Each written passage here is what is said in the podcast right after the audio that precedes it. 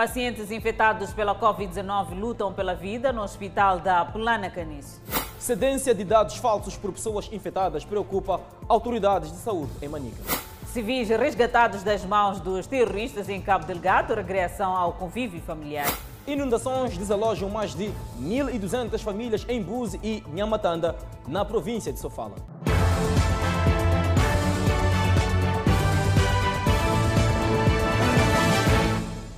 Boa noite, estamos em direto e seguramente em simultâneo com as redes sociais e Rádio Miramar. Cerca de uma centena de pessoas poderão, ou seja, estão a receber atendimento no Hospital Geral da Plana Caniço, Adelaide Isabel. Para responder à procura, aquela unidade sanitária vai aumentar os pontos de oxigênio e respectivas camas. Este é o Hospital Geral da Plana Caniço, unidade transformada em centro de isolamento e tratamento de doentes padecentes de Covid-19 no princípio do ano passado. Um local calmo por fora, mas que esconde por dentro um ambiente de muita atenção nas enfermarias, resultante de uma verdadeira luta pela vida, travada por dezenas de pacientes aqui internados. Devido ao alto e constante risco de contágio, para se ter acesso às enfermarias, é obrigatório o uso de equipamento de proteção individual, designado EPI, equipamento de segurança que também tivemos que usar.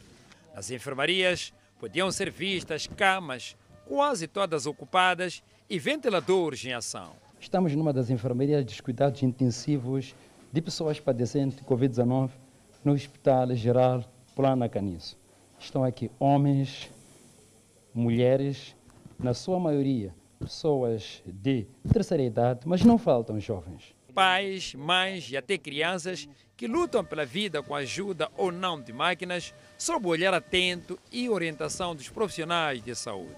Bom, a, a maior característica desses pacientes é a incapacidade de, de, de respirar por si sós e necessitando de alta, alto volume de oxigênio. Quem dia e noite acompanha a batalha aqui travada, fala de um trabalho delicado.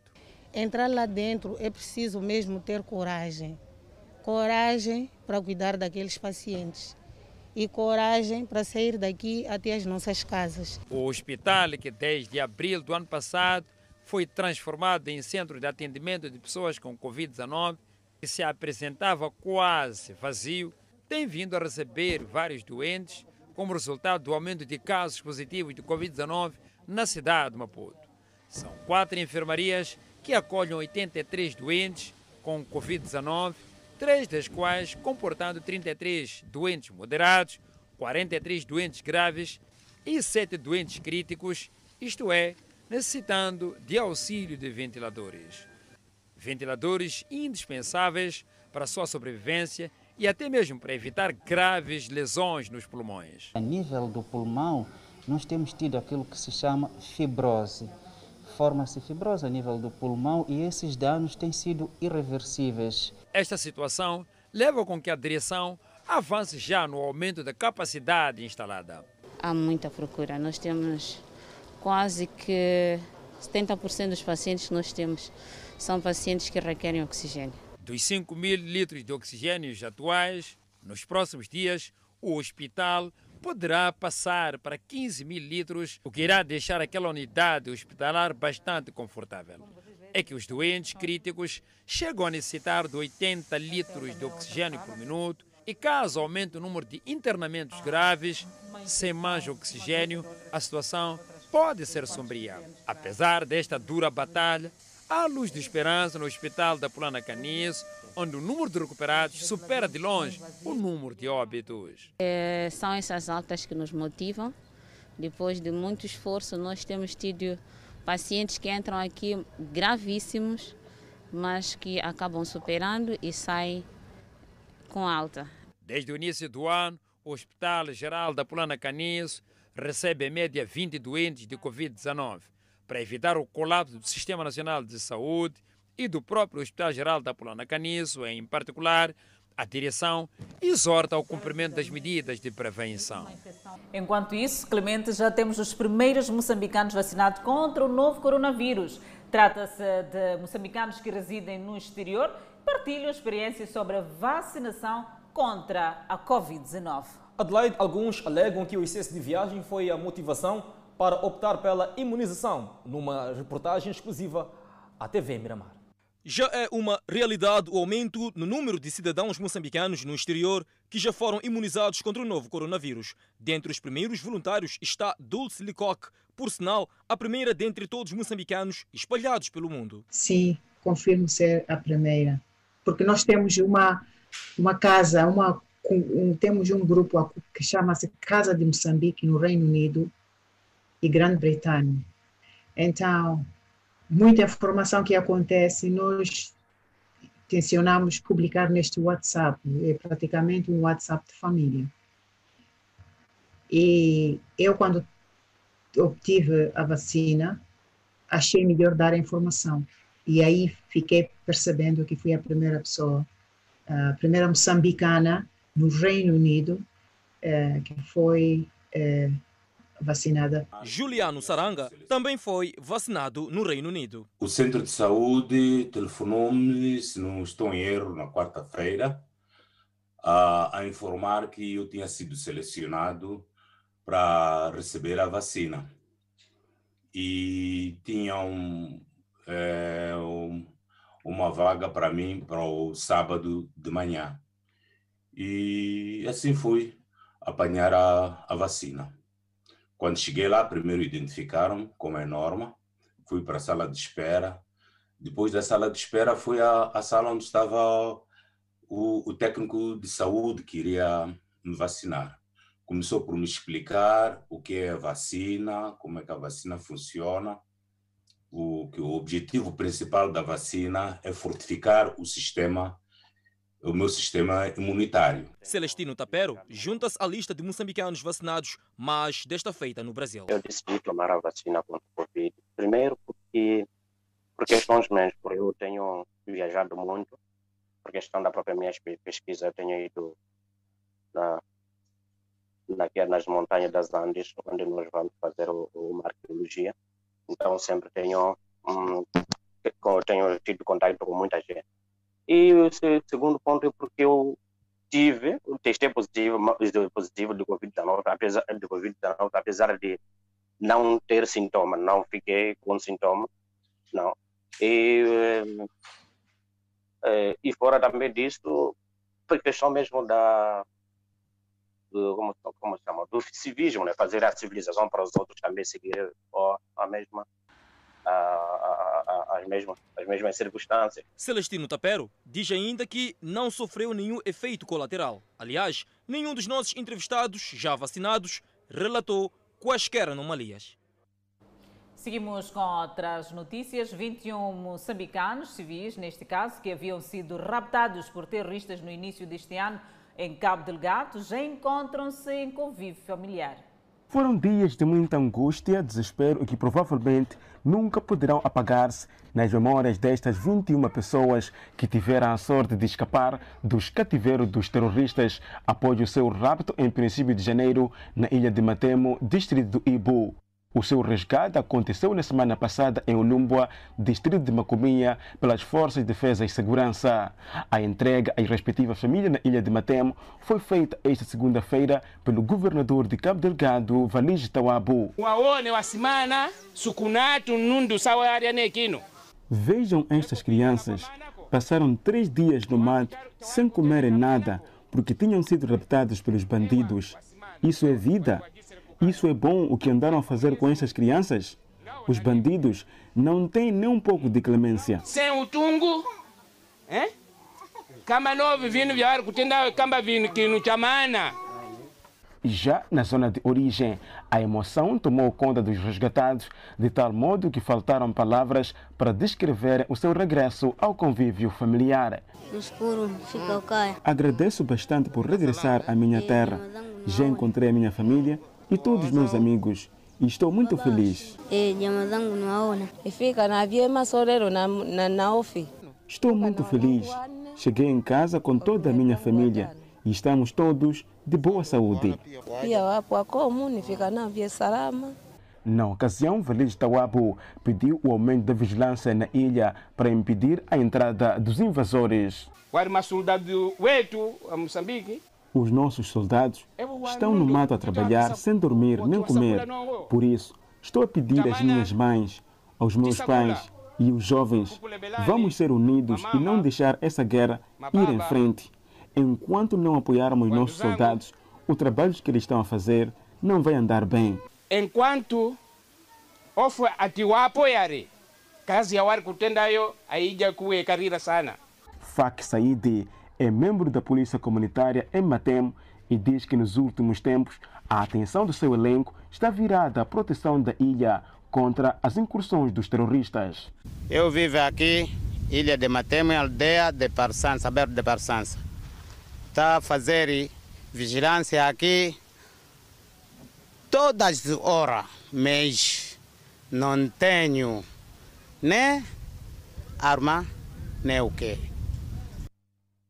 Ainda sobre a insegurança na província de Cabo Delgado, o presidente da República, Filipe Nunes, recebeu esta segunda-feira em audiência o diretor executivo da Total, Patrick Poyan. No encontro, abordaram os últimos desenvolvimentos no âmbito da implementação do projeto de gás da Área 1 em Alfuns, na província de Cabo Delgado. Entre outros assuntos, foram discutidos questões relacionadas com a segurança na Zona Norte, que tem sido alvo de ataques terroristas, e ficou acordada a necessidade de se estabelecer um plano de segurança que garanta a implementação do projeto sem sobressaltos. A concessionária responsável pelas estradas está a reforçar a proteção da orla marítima na Avenida Marginal, onde o mar ameaça engolir árvores costeiras e atingir a rodovia erosão costeira é cada vez mais evidente na Avenida Marginal, onde as árvores ao longo da orla estão por um triz de serem engolidas pelo mar. Também essas árvores daqui a nada vão cair, só ficaram já pelas raízes. É a última raiz, basta só né, escavar, tudo vai cair. Na realidade, isto né, tem que ter né, um, uma intervenção mais rápida possível. O perigo que está aqui é muito grande, porque o mar está a vir cada vez mais. Assim pode vir abranger até chegar na estrada. Sim, o que se quer é, é, preciso ter, é preciso proteger. Tentar agora enquanto é o momento antes de atingir. Tem que preocupar muito. A serem engolidas as árvores, o próximo alvo da fúria das ondas podem ser as infraestruturas, começando pela rodovia. Também se depois já atingir as estradas, muita coisa vai parar, as viaturas não vão mais poder circular, e muito mais. Parece haver fracasso na engenharia envolvida. Estas barreiras de betão juntam-se às árvores na contenção do mar no limite da orla, mas estas não resistem à pressão da água e desmoronam. É, as barreiras são fracas, não conseguiram fazer bom trabalho. Estão muito fracas, porque estão dominadas com, com água podiam pôr mais, sofisticar, pôr pedras, que, que, para poder não, não ser brangido. A solução agora encontrada pela concessionária responsável por estradas e infraestruturas relacionadas é entulhar pedras no limite da orla. É, o engenheiro, o empreiteiro que está a ter conta de, das obras, ele deverá mais se preocupar em tentar moderar como ele pode fechar as, esses danos causados pelas águas, né? Programas de reforço em si. Porque desse jeito não. Capaz não termos mais praia, já vamos ter praia também nas estradas e carros também não poderão passar. As zonas, neste momento, privilegiadas pela alocação de pedras, são as que têm as barreiras a desmoronarem. O Instituto Nacional de Meteorologia prevê a entrada da tempestade tropical severa Eloise no canal de Moçambique já esta quarta-feira. As projeções indicam que Eloise poderá evoluir para ciclone e que o epicentro será este domingo entre as províncias de Sofala e Inhambane. O Instituto Nacional de Meteorologia avança que a tempestade tropical moderada Eloise evoluiu para tempestade tropical severa até o início da manhã desta terça-feira. O epicentro localizava-se aproximadamente a 200 km da costa leste de Madagascar. A mesma poderá entrar no canal de Moçambique já nesta quarta-feira, podendo afetar a navegação marítima. Nas próximas horas, ou seja, até o princípio da noite de hoje, esta mesma tempestade já estará sobre Madagascar. Falo da parte, da parte leste de Madagascar, onde neste momento já começaram a se fazer sentir efeitos de chuva nesta região. Então, esperamos que esta mesma tempestade diminua de sua intensidade ao longo do dia de hoje, quando estiver ou seja, a noitinha de hoje até as primeiras horas da manhã, ela pode reduzir um pouco a sua intensidade, principalmente pelo efeito continente. Um fenômeno que deixa em alerta o Instituto Nacional de Meteorologia acrescenta ainda que este fenômeno poderá afetar as províncias de Gaza, Inhambane e Sofala, respectivamente. Com as altas temperaturas que se fazem sentir no país, o sistema poderá evoluir com facilidade. E segundo aquelas que são as projeções, nós esperamos, diferente do que nós dizíamos antes, era 23, as atualizações recentes dão conta que esse mesmo sistema vai poder entrar exatamente sobre a parte, a parte continental de Moçambique no dia 24. Nesse mesmo dia 24, nós até então esperamos que ele possa entrar entre as províncias de Sofala e província de Inhambane. O Instituto Nacional de Meteorologia garantiu continuar a monitorar o fenômeno. Então, em relação às pessoas que estão mais para o continente, nós gostávamos de chamar a atenção que continuem a olhar nossa informação, assim como acompanhe os devidos conselhos de diferentes instituições responsáveis, como o caso do INGD, que eu acredito que nos próximos dias vai começar a se fazer sentir nessas mesmas regiões. Recorde-se que o país foi atingido no final do ano passado pela tempestade tropical Xalan, que fez mortos e destruiu várias infraestruturas.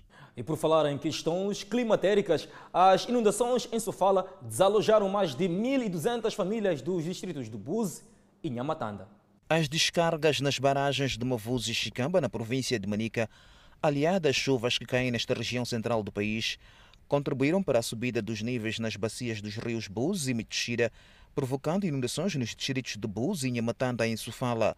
Esta situação, segundo o INGC, afetou mais de 1.200 famílias, destruiu 1.245 habitações e mais de 2.800 hectares de culturas diversas nos distritos em referência. Essa situação criou oito feridos e tivemos oito óbitos. Essa é por causa da descarga, aliás, três óbitos por causa da descarga atmosférica. Então, essa é a situação, resumindo tudo, isso é a situação que está a acontecer na nossa província nesse, nesse, nessas últimas 72 horas. Em face das inundações, o trânsito em algumas vias da província é feito de forma condicionada. Temos a situação da estrada Ticabus, que também está com problemas devido a esta situação de inundações. Como previsão, uh, dizer que ainda se espera uh, a ocorrência de precipitações, então isto vai, portanto, influenciar os níveis dos rios. Com a tendência crescente das inundações, o governador de Sofala quer que haja mais meios para o salvamento das comunidades. Devíamos ter muito mais barcos lá, em prontidão e em lugares de riscos para poder salvar as pessoas. As pessoas são salvas, levadas da vila, através do rio, até Guaraguara, onde, fica, onde o Batlão está estacionado, onde está a construir a ponte. Bolha exortou para que a evacuação das vítimas das inundações ocorra o mais rápido possível para evitar-se a perca de vidas. E seguimos para o norte do país, concretamente na província de Nampula, que enfrenta crise de água. Ontem, a queda de chuva alimenta a esperança nos consumidores. Há muito que a cidade de Nampula vem se debatendo com a problemática de água devido à falta de chuvas, que faz com que a barragem instalada sobre o rio Munapo esteja abaixo dos níveis de armazenamento. As chuvas que caem nos últimos dias, embora de forma irregular, já começam a semear esperanças aos municípios atualmente afetados pela crise de água. Essa chuva, apesar que não choveu muito, né? É, mas essa chuva de hoje, né? É, nós praticamente, nós municípios daqui de Nampula, né? Estamos à espera que essa chuva, né? Minimize a situação, né? Porque está-se a, tá a ver que em Nampula, né? situação está muito complicada em questão de água, né? Que a barragem não consegue mais abastecer toda, toda a nível da cidade, assim como em outros bairros. São chuvas que ainda não começaram a criar danos, mas que, embora dificulte a normal movimentação de pessoas, constituem um grande alívio para quem vem se debatendo com o problema de água. Neste momento, alguns cidadãos aproveitam-se da água da chuva para suprir algumas necessidades básicas. Temos que rogar, rogar mesmo, porque não sei que está acontecendo, mas tem que rogar mesmo para que essa chuva caia e nós possamos já contar no mundo normal, porque sem chuva, sem água, é impossível viver. a água é o líquido mais precioso que todo humano segue, que todo humano precisa de usar. Estamos a falar em questão de no hospital, estamos a falar em questões de para a utilização do uso doméstico. Recentemente, o Fundo de Investimentos Patrimônio do Abastecimento de Água na Pula anunciou várias medidas em curso para minimizar o problema de água neste ponto do país, desde a abertura de furos deste precioso líquido, a montagem de tomas, incluindo a distribuição do precioso líquido à população por meio de tanques móveis nos diversos bairros da cidade. Seguimos viagem de Nampula ao sul do país, pois a população que vive em Tevel, localidade de Guma, no distrito de Massinha, em Nhambane, clama pela melhoria da via de acesso. O troço que clama pela reabilitação é de cerca de 30 quilômetros que parte do cruzamento de Pomene na Estrada Nacional número 1. Oliverancia é professora natural da cidade de Nhambane. Por conta do trabalho há quase meia década que vem percorrendo esta via para chegar à escola local. A mesma clama por melhoria da via, que a cada dia vai se degradando. A situação agrava-se ainda mais quando chove. Apesar de reconhecer o esforço desenvolvido pelo governo, sobretudo no que diz respeito ao alargamento dos serviços sociais básicos, os residentes de Tevel querem mais. A população de Tevel tem a honra de agradecer intensamente esta descentralização e alargamento dos serviços básicos, concretamente a rede de telefonia móvel. A escola secundária aqui, do momento, está se beneficiando da construção de um bloco e sanitários de raiz e um sistema de abastecimento de água. Com estas palavras, demonstramos a nossa alegria e encorajamos a Sua Excelência e seu executivo a continuarem olhando para esta comunidade que clama ainda por energia elétrica da rede nacional e um posto policial, além do melhoramento da via de acesso. A preocupação foi manifestada durante uma visita efetuada pelo governador da província de Inhambane. Na ocasião, Daniel Chapo reconheceu as inquietações apontadas pelos residentes desta zona, tendo dito que o governo está a mobilizar recursos junto dos parceiros com vista a garantir serviços básicos aos cidadãos. Há um desafio de termos aqui um posto policial e há um desafio de melhorarmos a estrada. Registramos estas preocupações. São muito importantes para nós porque servem de instrumento de trabalho para continuarmos a trabalhar. Agricultura e pecuária são atividades principais desenvolvidas por esta população. A Expansão Nacional das Atividades Econômicas fez o balanço de atividades durante a semana de janeiro. Durante a semana de 12 a 18 de janeiro, a INAI inspecionou 300 estabelecimentos, sendo que 71 na Zambésia, 69 em Manica, 60 em Sofala, 28 na Ampula e 23 em Maputo. As inspeções foram para o comércio a retalho e a grosso. O comércio a retalho com cerca de 40,7%, seguido eh, a área de restauração e bebidas com 38%, depois temos a inspeção de barracas com 16,7%, estabelecimentos de ensino com 2% e o comércio a grosso com 1,3%.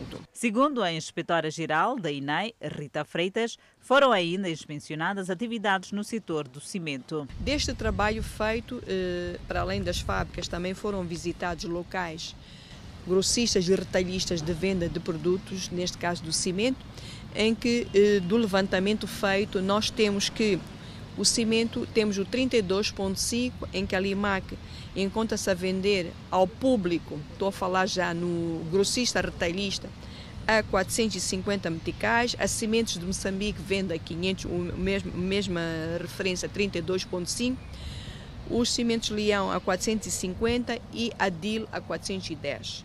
Já o 42.5 é vendido a marca Limac a 475, Cimentos de Moçambique a 530 e o Leão a 470. Repiso, estes produtos são vendidos uh, ao público, ou seja, no grossista e no retalhista, estes são os preços praticados. As irregularidades que foram encontradas são a venda de produto contrafeito, bem como o exercício ilegal de atividades econômicas, falta de higiene e limpeza, não cumprimento do horário na vigência do novo normal, entre outras. O setor recomenda a observância das medidas de prevenção contra o novo coronavírus. Bem-haja pela inspeção. Estão atrasadas há mais de dois anos as obras de construção do Centro de Saúde de Manhua, na cidade de Quelimane. A população do bairro mostra-se agastada com as autoridades de saúde que haviam garantido que as mesmas seriam concluídas em menos de dois anos. Trata-se deste centro de saúde, cujas obras foram orçadas em mais de 17 milhões de meticais, fundos do governo. Com o centro, espera-se reduzir as distâncias percorridas pela população para o acesso à saúde. Segundo Filomena Hugo, moradora do bairro, o não término do centro de saúde tem prejudicado a população com mais destaque para as crianças e mulheres em fase de gestação que durante as consultas devem percorrer longas distâncias para aceder aos serviços de consulta pré-natal e o parto. Quando estamos doentes, vamos para esse coisa, hospital daí, Brandão, aí vejo aquele de lá do caminho de cheiro. Sim, é longe. Nas noites, por exemplo, as mulheres grávidas, como é que fazem para chegar até lá? Assim mesmo. O que fazemos? Vamos reforçar até chegarmos lá. Às vezes, quando temos transporte, nos carregam daqui para lá. E quando não há transporte? Vamos a pé. A mudança do local previamente indicado para a construção do centro de saúde é apontado como sendo um dos principais constrangimentos para a execução em pleno das obras. Estamos a falar de 2017, consignação, e viemos começar as obras quase oito meses depois. Esta situação nos criou grande grandes constrangimentos para o arranque das obras e também teve um impacto orçamental, portanto, na parte do empreiteiro, porque ele já tinha mobilizado algum material, algum pessoal e já estava no primeiro local proposto. Portanto, as obras demoraram muito para arrancar. O setor de saúde ao nível da província de Zambésia garante que o empreiteiro submeteu uma adenda de mais de 3 milhões de meticais. No entanto, está a ser avaliado para aquilo que serão as atividades a serem implementadas com esta adenda. E caso seja então adjudicado essa adenda, poderá então as obras continuarem a um bom ritmo. E para tal espera-se algum material que vem da China para poder então compor toda a estrutura deste centro de saúde daqui do Manhaua, que vai beneficiar esta população daqui do Manhaua e de outros pontos circunvizinhos daqui. O mesmo é tipo 2 e vai comportar também com uma maternidade. Até no mês de dezembro fizemos algum pagamento e o empreiteiro nos garantiu que daqui a dois meses, estou a falar de março, vamos ter material que vem da China. Estou a falar da castelharia, estou a falar do da tijoleira e louça sanitária. E se assim recebemos este material, acredito eu que em menos de três meses esta obra vai terminar. Como está a ver que os rebocos já foram feitos, é, não é muita coisa que está a faltar. As obras de construção deste centro de saúde foram antecedidas por uma disputa de espaço entre o governo e a população que já havia ocupado esta porção de terra. O Conselho de Ministros realizou esta terça-feira a sua primeira sessão ordinária para o ano 2021 onde apreciou informações sobre o balanço e perspectivas da aplicação das medidas sobre a prevenção do novo coronavírus, a situação de emergência na época chuvosa e ciclónica 2020-2021, com destaque para a passagem da tempestade tropical Chalan, a situação dos deslocados internos, bem como as medidas e ações tomadas, realizadas e em curso, e também o balanço da quadra festiva 2020-2021. Fora de portas, manifestantes armados reuniram-se no Capitólio do Estado da Virgínia, enquanto os Estados mantêm a segurança rígida antes da tomada de posse do presidente eleito Joe Biden. Dezenas de manifestantes armados reuniram-se no Capitólio Estadual em Richmond, Virgínia, enquanto as autoridades permaneciam em alerta nas capitais dos Estados Unidos antes da posse do presidente eleito Joe Biden. Vários manifestantes em Richmond reuniram-se como membros dos grupos Proud Boys e Bagaloo bem como dos Panteras Negras. As manifestações faziam parte do Lobby Day anual do Estado, um evento realizado em apoio aos direitos da segunda emenda e patrocinado pela Virginia Citizens Defense League. Caravanas de automóveis originados de todo o estado da Virgínia também convergiram para o centro de Richmond. A Liga de Defesa dos Cidadãos, incapaz de obter uma licença para realizar o seu comício anual do centro, manteve a caravana. O Departamento de Polícia de Richmond lembrou aos manifestantes no tweet que a cidade proibiu armas de fogo em eventos permitidos que são eventos para 11 ou mais pessoas que obstruem o tráfego de pedestres ou veículos. As manifestações ocorreram depois que um estado de emergência foi declarado em Richmond antes dos protestos antecipados no Capitólio do Estado e o governador Ralph Northam ativou a Guarda Nacional após a mortal insurreição no Capitólio dos Estados Unidos. No Texas, cerca de duas dezenas de manifestantes armados reuniram-se perto do Capitólio Estadual em Austin, mas se reuniram em apoio aos direitos da segunda emenda, disse o organizador, não em protesto pelos resultados da eleição presidencial.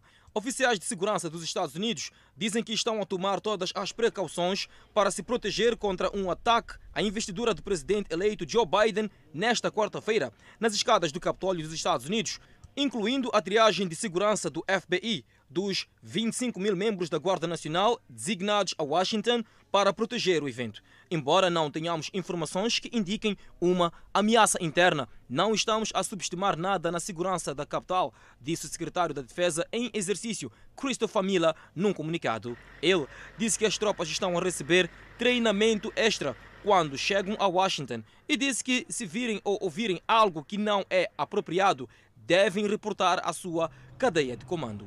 E no próximo bloco, afogamentos preocupam Sinsapa em Manica. E a Direção Nacional de Identificação Civil continua a processar funcionários corruptos. Vamos ao intervalo e voltamos com mais detalhes.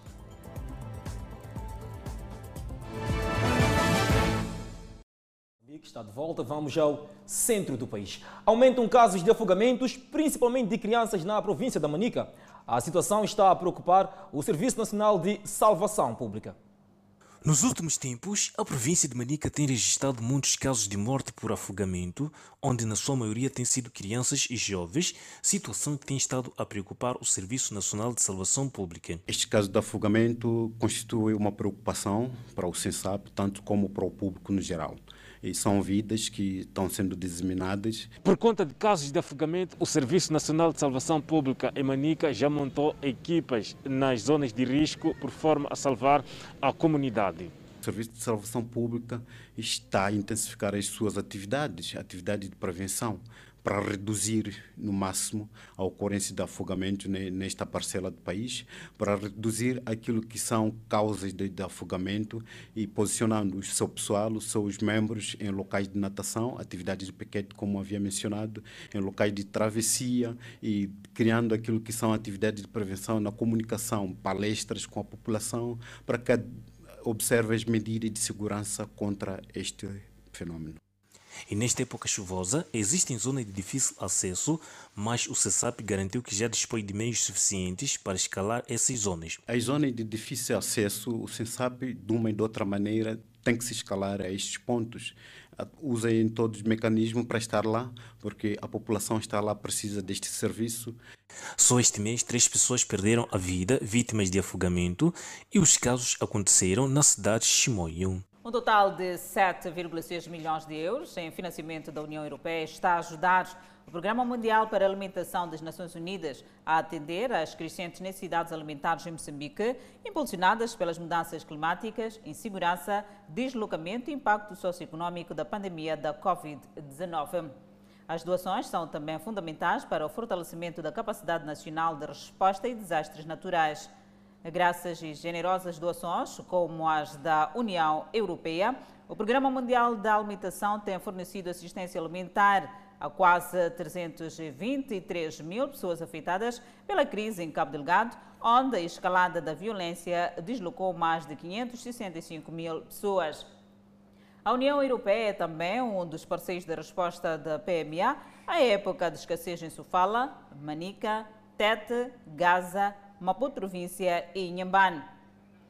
Graças às doações da União Europeia, planeia fornecer assistência alimentar a quase 470 mil pessoas, enquanto auxilia o Instituto Nacional de Gestão de Risco de Desastre a fortalecer a sua capacidade de resposta a desastre, usando drones que coletam dados essenciais de maneira eficiente. Seguimos com outras informações. A Direção Nacional de Identificação Civil instaurou em 2020 11 processos disciplinares contra funcionários que cobravam valores aos utentes para emissão e levantamento de documentos. A DNIC desencoraja a prática de corrupção, principalmente na instituição. Corrupção desincentivada na Direção Nacional de Identificação Civil. Funcionários que venderam serviços aos utentes não escaparam aos processos disciplinares. 11 processos disciplinares envolvendo funcionários da instituição por várias infrações cometidas por este, desde cobranças ilícitas, o não cumprimento das medidas uh, tanto orientadoras sobre a emissão do bilhete de identidade. Estamos a falar de, de cinco na província de Nampula, quatro na província de Manica, um na direção nacional e, um também na cidade de Maputo. Foram casos claros de extorsão. O funcionário retirava os bilhetes da caixa, queremos acreditar que ele conhecia as pessoas e ligava para as pessoas para entregar os bilhetes contra o recebimento de, de, de, de valores. Então, é um funcionário que as medidas foram tomadas. No Niassa, os funcionários eh, desobedeceram ao estado de emergência, abriram as máquinas e atenderam dois cidadãos sem anuência da instituição. A DNIC quer aliviar as enchentes nos balcões em proveito da prorrogação do uso de bilhetes caducados para 31 de maio. É mesmo por conta desse tempo de aceitação de bens caducados que a DNIC apela ao pedido de bilhete de identidade só para casos prementes. Sendo o bilhete válido até 31 de maio, não é recomendável que neste momento aquele que tenha bilhete de idade caducado venha trocar, salvo se tiver alguma emergência. Temos, por exemplo, situações de crianças de colo que também não recomendamos que sejam trazidas aos serviços de identificação civil, são pessoas bastante vulneráveis, salvo também em situações em que esta criança, por algum motivo, tenha que, ser, tenha que sair para fora do país juntamente com os pais. Sim. Mesmo assim, há cidadãos que não têm conhecimento da prorrogação do uso de bens caducados. É por isso que há enchentes nos balcões da DNIC. Não, não sabia. Não tomou conhecimento? Não, não tomei conhecimento. Bom, conhecimento que eu tenho até então, por isso que eu vim correndo tratando o BI é que os bens caducados já não funcionavam. Entre os nossos entrevistados, há quem tem conhecimento e, ainda assim, está na fila para a emissão do novo BI. Não pensa em ficar em casa e tratar o BI quando se aliviar as enchentes? Acabo de ver agora, mas é de, acho que é de voltar, porque está muito cheio. Nos pedidos de emissão e levantamento de bilhetes de identidade, as estatísticas indicam que Maputo, cidade e província, bem como a província de Gaza, estão no topo da demanda. Enquanto isso, o Centro Provincial de Recrutamento e Mobilização da Zambésia se inscreveu mais de 4 mil jovens desde o arranque do processo de recenseamento militar. O plano é abranger mais de 19 mil jovens a nível da província. Jacinto Marcelino tem 22 anos de idade e já se inscreveu quando completou os 18 anos de idade.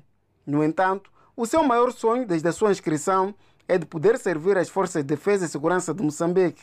Contudo, o seu sonho não está a ser concretizado, pois, mesmo indo ao centro de recrutamento, não é chamado. Diz que quer fazer a carreira militar tal como seu pai. O meu pai foi antigo combatente, mas já faleceu.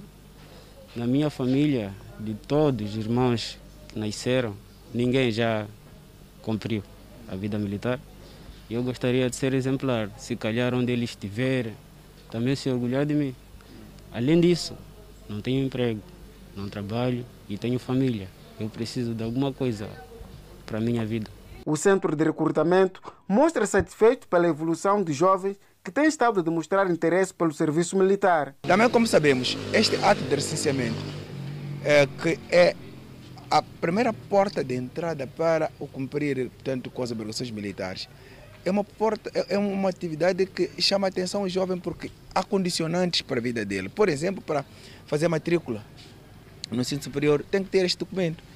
Não só por questões ligadas a emprego, questões ligadas à carta de condução, entre outras necessidades que o jovem tem. Então tem este documento que é muito importante para a vida dele. Como forma de poder atingir a meta estabelecida para a província de Zambésia, o Centro de Recrutamento e Mobilização da província de Zambésia avança que, ao nível dos 22 distritos, foram criados alguns centros por forma a facilitar o acesso dos jovens para que possam se inscrever. A outra atividade que está em curso é a criação de brigadas móveis, que estão a ser instaladas nos distritos por forma a irem em zonas mais recônditas, onde se encontram jovens que possam aderir a este processo de recenseamento militar. A província da Zambésia tem estado a superar as metas de recenseamento de jovens e para este ano foram desenhadas estratégias que para o mesmo aconteça com o envolvimento das comunidades. E para ver e ouvir no próximo bloco, aumenta o número de pessoas em Manica que fornecem dados falsos relativos à Covid-19 atuais. Enquanto isso, Moçambique registrou mais 252 recuperados da Covid-19. Notícias a acompanhar logo após o intervalo. Até já. De volta ao Fala Moçambique, seguimos com a evolução da Covid-19. Moçambique registrou mais 252 recuperados, elevando para 19.132 o cumulativo.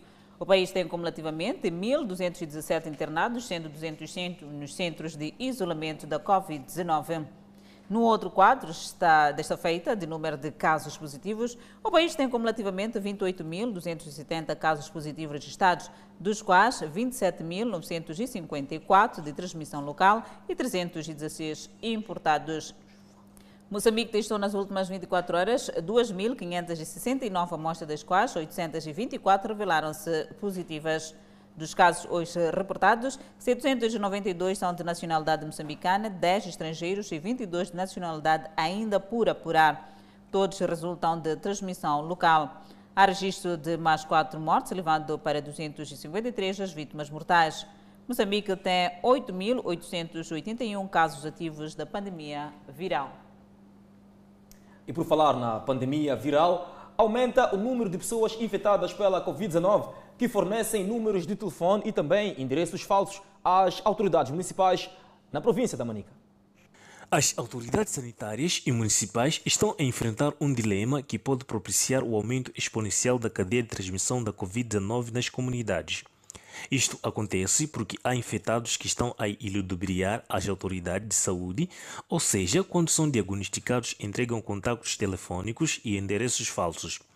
O preconceito pela doença é apontado como a principal causa. É, é proibido dar endereço falso. Se alguém testa positivo, a pessoa não pode dar o endereço falso, não pode dar o bairro que não existe, porque nós localizando a pessoa, a pessoa vai ter aquele tratamento adequado, vai ter a melhor sensibilização que tem que ter, porque quem está a ver a coronavírus como se fosse tabu. As pessoas têm medo quando dizem que não, tu, tu testaste positivo, a pessoa fica sozinha, fica com medo, fica assustada. Segundo dados das autoridades sanitárias, dão conta que o bairro 2, na cidade de Chimoio, é um dos pontos da província com mais casos de pessoas infectadas pela Covid-19. Não se sabe ao certo o número de pessoas que estão fora do controle da saúde em Manica, mas o que se sabe é que estão espalhadas por todos os distritos da província. Então, nós estamos a pedir a todos os munícipes todos aqueles cidadãos a nível da província de Manica, assim como todo o país, quando alguém testa positivo, é só seguir aquelas medidas que são dadas pela saúde. Primeiro. E segundo, nós já sabemos que quando estamos em casa, suponhamos que estamos numa casa pequena, é só ajudar só no distanciamento. Se, se sabe que vive com uma família, tem uma filha, é só dizer a minha filha, vou ficar um bocadinho isolada no quarto, não é? E vocês ainda vamos nos dando aquele distanciamento em casa. Joana Ibrahimo vive no bairro Nhamaonha, uma das zonas com muitos casos positivos. Entretanto, tem medo de contrair o vírus por conta de pessoas que fornecem endereços e contactos falsos às autoridades sanitárias e municipais. Sim, corremos o risco que as pessoas não se apresentam para tal, que apresentam sintomas de coronavírus. Então, corremos o risco de contaminarmos também fica muito feio, não é? Sim, porque vai dar uma pessoa endereço falso a saber que está a transmitir coronavírus. O setor da saúde alerta as comunidades para que sejam os principais fiscalizadores das medidas de prevenção contra a pandemia da Covid-19. A ideia é identificar pessoas com comportamentos de risco de contaminação do novo coronavírus para que sejam responsabilizadas. Vamos a um país africano de expressão portuguesa, Angola onde os meios de proteção contra a Covid-19 estão a ser comercializados de forma desregrada, tal como explica a nossa correspondente naquele país. Em Angola, o número de casos confirmados de Covid-19 já passam dos 18 mil e o Executivo tem vindo a criar medidas que visam ao máximo impedir a propagação da doença. É o caso da determinação do uso obrigatório de máscaras em locais públicos, à semelhança do que acontece na maioria dos países. Até agora, a preocupação tem sido os incumpridores como podemos ver nas imagens, há muita gente que ainda teima em circular sem o uso da máscara. Além disso, está a situação da comercialização do material de biossegurança que aparece em grande escala em locais não apropriados. Sabemos que tem risco, né? mas às vezes na, na rua o preço é mais barato em relação a uma farmácia. Numa farmácia podemos adquirir a máscara a 500 ou a 200 kwanza, mas aqui já compramos a 100. Sem a máscara a gente não sobe num táxi, a gente não consegue caminhar. Então, por vezes, a gente compra só por uma questão de, de, emergência. Apesar destes, existem uns que têm noção do perigo de comprar estes produtos nas ruas e preferem não se arriscar. Comprando máscara em farmácias, é mais segura porque lá está conservada. Dr. Miguel Sebastião, especialista em saúde pública, fala do perigo que as pessoas correm ao adquirir estes produtos nas ruas. Na medida que compras a máscara na rua, você vai inalando na respiração a poeira da rua. E assim sendo, vai tendo outros problemas, a própria gripe, a tosse e outros problemas respiratórios que podem daí advir. No quadro das novas medidas de biossegurança atualizadas recentemente pelo Executivo, já é permitido desde o dia de hoje a presença de público nas competições federadas com uma capacidade de lotação de 10%, uma medida que é aplaudida pelos populares. Sem o público, no espetáculo. Em vários pontos da cidade capital, não é difícil encontrar cenários como este venda de máscara e álcool em gel nas ruas, expostos ao sol e poeira. E o número de pessoas que buscam por estes produtos é grande, caso que deixa no ar uma questão: até que ponto é seguro fazer uso destes produtos? Adelaide, vamos espreitar a página desportiva. O Moçambola 2021, maior competição futebolística nacional, já está a ser disputada desde o último sábado. A competição não conta com a histórica equipa do Machaquén, que foi despromovida, e os jogadores e adeptos tricolores defendem reflexão profunda. O Moçambola já é disputado, mas sem a presença da equipa tricolor, que foi despromovida da prova máxima do futebol nacional. O histórico clube de desportos da Machaquene não conseguiu se manter entre os grandes, numa fase em que o clube enfrenta dura crise financeira. É uma situação um pouco constrangedora por ser uma equipe que já vem a ter muitos títulos eh, nos anos atrás, mas penso que também é, é uma oportunidade das equipes que conseguiram se qualificar estarem a disputar esse, eh, esse prémio. Adeptos e jogadores do futebol do Machaquene entendem que nesta época em que a equipa está fora do Moçambola, deve servir de reflexão para que o cenário mude e a equipa tricolor esteja melhor organizada para que não volte a cair na despromoção. Matias Campira que era conhecido por bebê nos campos, foi jogador do Machacane e diz que nunca imaginou ver a equipa tricolor fora da disputa do Campeonato Nacional de Futebol. É uma situação tão, tão, tão, tão doída que, que até apetece tirar lágrimas. Mas o que fazer? São regras, temos que cumprir. Antes de estarmos a descer para a segunda divisão, para nos reorganizarmos e conseguirmos subir próximo ano ou nos anos seguintes, com os pés bem assentos no chão e traçarmos um, um bom projeto com a, a equipe de futebol.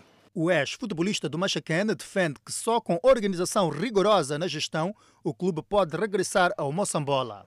Isso depende de nós mesmo. É? Estou a falar de nós, administração, sócios, as empresas integradoras ou patrocinadoras.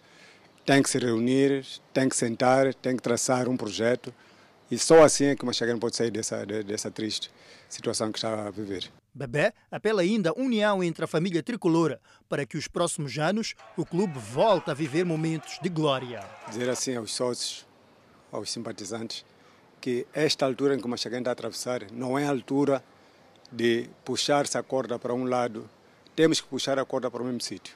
O Machagano está numa situação tão triste, tão triste, que só unidos de mãos dadas é que podemos levar isso ao bom porto. A equipa principal de futebol do Clube de Desportos da Machaquene conta com cinco títulos de campeão nacional, troféus conquistados em 1984, 1985, 1986, 2003 e 2012. A Comissão de Gestão do Clube Tricolor procura encontrar soluções para tirar o clube da situação de sufoco. Sem patrocínios das linhas aéreas de Moçambique, LAM, e aeroportos de Moçambique, que vinham suportando o clube desde a independência. E no próximo bloco, saiba porque o líder da oposição do Uganda pede ajuda. E o mundo árabe espera melhor relacionamento com os Estados Unidos com a vitória de Joe Biden. Vamos ao intervalo, voltamos com a atualidade internacional.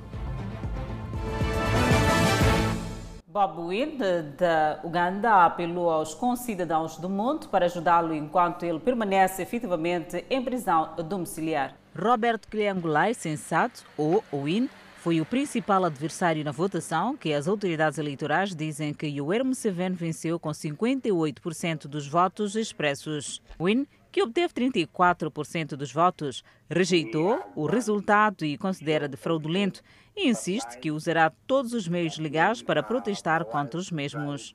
Seu partido diz ter evidências em vídeo onde os militares enchem as urnas, afastando os eleitores dos postos de votação.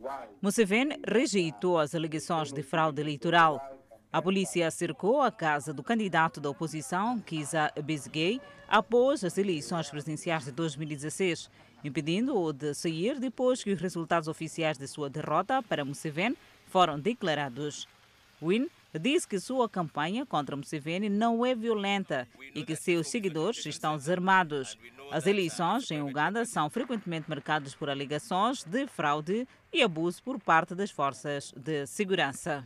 Ainda na página internacional, o chefe da Liga Árabe expressou esperança de que o novo governo de Biden mude as políticas do presidente Trump e lance um processo político apoiado por políticos regionais e internacionais. Ahmed Abol Gates falou sobre o conflito Israel-Palestina numa reunião sobre as crises e conflitos no Oriente Médio. Ele falou um dia após as autoridades israelitas apresentarem planos para construir cerca de 800 casas em assentamentos na Cisjordânia, numa onda de aprovações de última hora antes que o presidente dos Estados Unidos, Donald Trump, deixasse o cargo na quarta-feira e Joe Biden fosse impulsado como 46º presidente dos Estados Unidos. Os palestinos reivindicam toda a Cisjordânia, capturada por Israel na Guerra do Oriente Médio de 1967, como parte de um futuro Estado independente. Eles dizem que a crescente população de colonos que se aproxima a 500 mil pessoas, torna cada vez mais difícil realizar seu sonho de independência. O subsecretário-geral da ONU para Assuntos Políticos e de Construção da Paz, Rosemary DiCarlo, a solução de dois Estados é a única maneira de levar a uma paz sustentável entre os dois povos. Convidamos a um breve intervalo, mas antes a previsão para as próximas 24 horas. Pema, 33 de máxima, 25 de mínima. Lixinga, 26 de máxima, 18 de mínima. Nampula, 33 de máxima, 24 de mínima. Seguimos para o centro do país. Teta teremos uma máxima de 33, 25 de mínima. Quilamã, 34 de máxima, 25 de mínima. Chimoio, 27 de máxima, 20 de mínima. Beira, 30 de máxima, 25 de mínima. Inhambane com 29 de máxima, Xaixai 30 de máxima, Maputo 33 de máxima, 23 de mínima, previsão de chuva. De volta ao Fala Moçambique. A origem da vida é a primeira fase da superprodução Gênesis, que estreia dia 26 de janeiro, aqui na TV de Primeira. É o relato de como Adão e Eva deram início à vida humana na Terra. É o ponto final do Fala Moçambique. Se gostou de uma das nossas reportagens ou pretende rever a edição na sua inteireza, pode fazer através das redes sociais, com maior destaque para o Facebook e YouTube. Grato de coração pela atenção dispensada nós voltamos amanhã.